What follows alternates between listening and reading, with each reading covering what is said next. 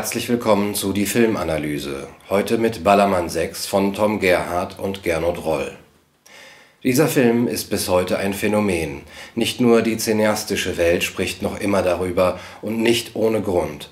Ballermann 6 kann sowohl als Krönung des deutschen Autorenfilms gesehen, wie auch als Menetekel unserer modernen Gesellschaft gelesen werden. Ein Menetekel zeigt uns der Film schon ganz zu Beginn, als wir den beiden Hauptfiguren Tommy und Mario dabei zusehen, wie sie eine Schrift an der Wand entziffern. Eine Schrift, die zugleich als Odysseus-hafte Lockung und Warnung erscheint. Super Mallorca-Angebot. Mallorca. Drei Nächte 195, Gedankenstrich steht hier zu lesen. Und im Grunde genommen halten wir bereits hier in dieser chiffreartigen Nachricht den Schlüssel zur Deutung dieses Meisterwerks in Händen. Herbert Marcuses Theorie von der Befreiung durch den Eros, der Befreiung nämlich von den Repressalien der lustfeindlichen bürgerlichen Gesellschaft, wird hier schon in ihr Gegenteil verkehrt. Das sitzt doch irgendwo da auf Ballermann. Ballermann 6. Auf der Suche nach dem Sinn des Lebens. Mallorca ist hier Synekdoche für das verlorene Paradies, aus dem das moderne Subjekt ausgeschlossen wurde und nach dem es sehnsüchtig sucht. Drehbuchautor Tom Gerhardt treibt hier das Narrativ des Konsumismus ironisch auf die Spitze. Mallorca, das Land der Lotophagen, wird zugleich als Angebot etabliert, womit freilich auf die alles beherrschende Logik von Angebot und Nachfrage rekurriert wird, die den Kapitalismus kennzeichnet. Das Paradies, das Reich der Erlösung aus der transzendentalen Obdachlosigkeit des Homo economicus ist zu einem markttauglichen Angebot geworden. Selbst die Verheißung auf ein jenseitiges, quasi metaphysisches Reich in dem jedem nach seinen Bedürfnissen gegeben wird, ist nur noch ein Produkt unter vielen. Doch Tom Gerhardt wäre nicht Tom Gerhardt, wenn er dem Ganzen nicht noch eine Drehung ins Absurde verleihen würde. Es reicht nicht mehr, nur ein normales Mallorca anzubieten, Gemäß der Wachstumslogik postindustrieller Gesellschaften muss es ein Super-Mallorca sein. Überhaupt muss es immer mehr sein. Mehr, mehr, mehr. Was geht mich das Meer an? Ich will Bier. Ey, mehr Bier. Der Verweis auf die drei Nächte, die Tannhäuser auf dem Venusberg verbringt, kann selbst dem tumbesten Popcorn-Kinogänger nicht entgehen. Apropos, in seiner Verkleidung als leicht zu konsumierende Popcorn-Komödie mit Buddy-Motivik und Heldenreisestruktur führt Ballermann 6 uns den kulturkritischen Spiegel vor Augen. Die Welt ist aus den Fugen, aber die Fugen sind mit träger Masse gefüllt. Die Kultur ist in Trümmern, aber die Trümmer sind weggeräumt. Geld, als wahrhaft visionär erweist sich der Film schon in seiner Beschwörung der Abendland-Untergangstopoi. Nicht umsonst trägt einer der Wirte des berüchtigten Etablissements Ballermann 6 den Namen Oswald und in seiner Engführung mit dem globalistischen Diskurs.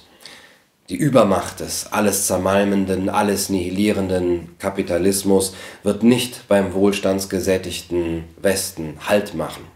Auch die Inseln der Glückseligen wie Mallorca, dies ein kleiner Wink mit Claude Lévi-Strauss Traurige Tropen, werden vom Turbo-Neoliberalismus erfasst werden. Die letzte Unschuld der Ureinwohner wird ihnen von einem globalen System, das alles den Gesetzen des Marktes unterwirft, geraubt.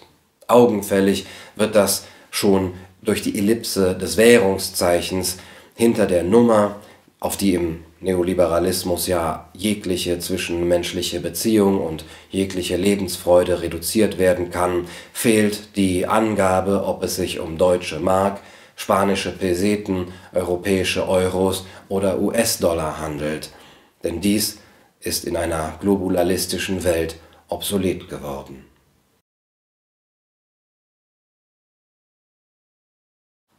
Wenn er konsequent auf das achtet, was in diesem Film nicht gezeigt wird, kommt der aufmerksame Zuschauer nicht umhin, die an die subtile Filmsprache eines Akira Kurosawa gemahnende Symbolik dieser Szene zu bemerken. Es gibt drei Hände hier, aber wo ist die vierte Hand? Sie ist unsichtbar. Die unsichtbare Hand des Marktes, die für einen entfesselten und deregulierten Markt steht. Ja, gerade in ihrer abwesenden Anwesenheit verweist die Metapher der unsichtbaren Hand voraus auf die Atrozitäten, derer wir im weiteren Verlauf ansichtig werden. Die beiden von der postmodernen Bourgeoisie ausgebeuteten Vertreter des Lumpenpacks werden in einer an das Spätwerk äh, eines Ingmar Bergmann erinnernden ikonografischen Wolte dazu gebracht, das, was sie im Leben am nötigsten haben, aus Eimern zu trinken und sich somit selbst zu erniedrigen. Eimer saufen! Tom ich auch! Oh, schmeckt doch komisch.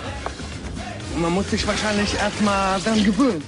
Es gibt kein richtiges Leben in Flaschen, wie es in Adornos Minima Moralia heißt, und mit Ballermann 6 möchten wir sagen, nein, aber in Eimern. Geschmacklos.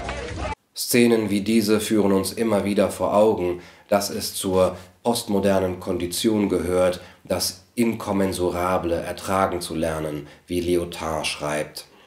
Auf einer Insel, in der das obere 1% mehr als die Hälfte aller Nachtclubs besitzt, sind erbarmungslose Verteilungskämpfe vorprogrammiert.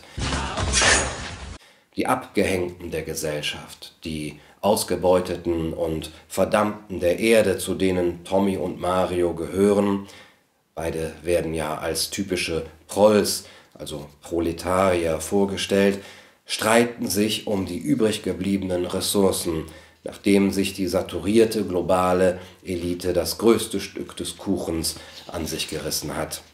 Wenn es auch heiß ist auf Mallorca und im Kinosaal, die soziale Kälte, die der Film mit einer an die Sozialdramen eines Ken Loach erinnernden Penetranz anprangert, zieht dem Zuschauer in jeder Minute in die Glieder. Wir sind nicht würdig! Oh, wir sind nicht würdig! Die von Tom Gerhardt und Hilmi Söser kongenial gespielten Assis verkörpern den dialektischen Umschlag eines Selbstoptimierungswahns der postpopulistischen Gesellschaft in ihr Gegenteil, in die willentliche und ebenso morbide wie fatalistische Selbstvernachlässigung des abgehängten Lumpenpacks, dem buchstäblich die, sit venia verbo, Scheiße bis zum Hals steht.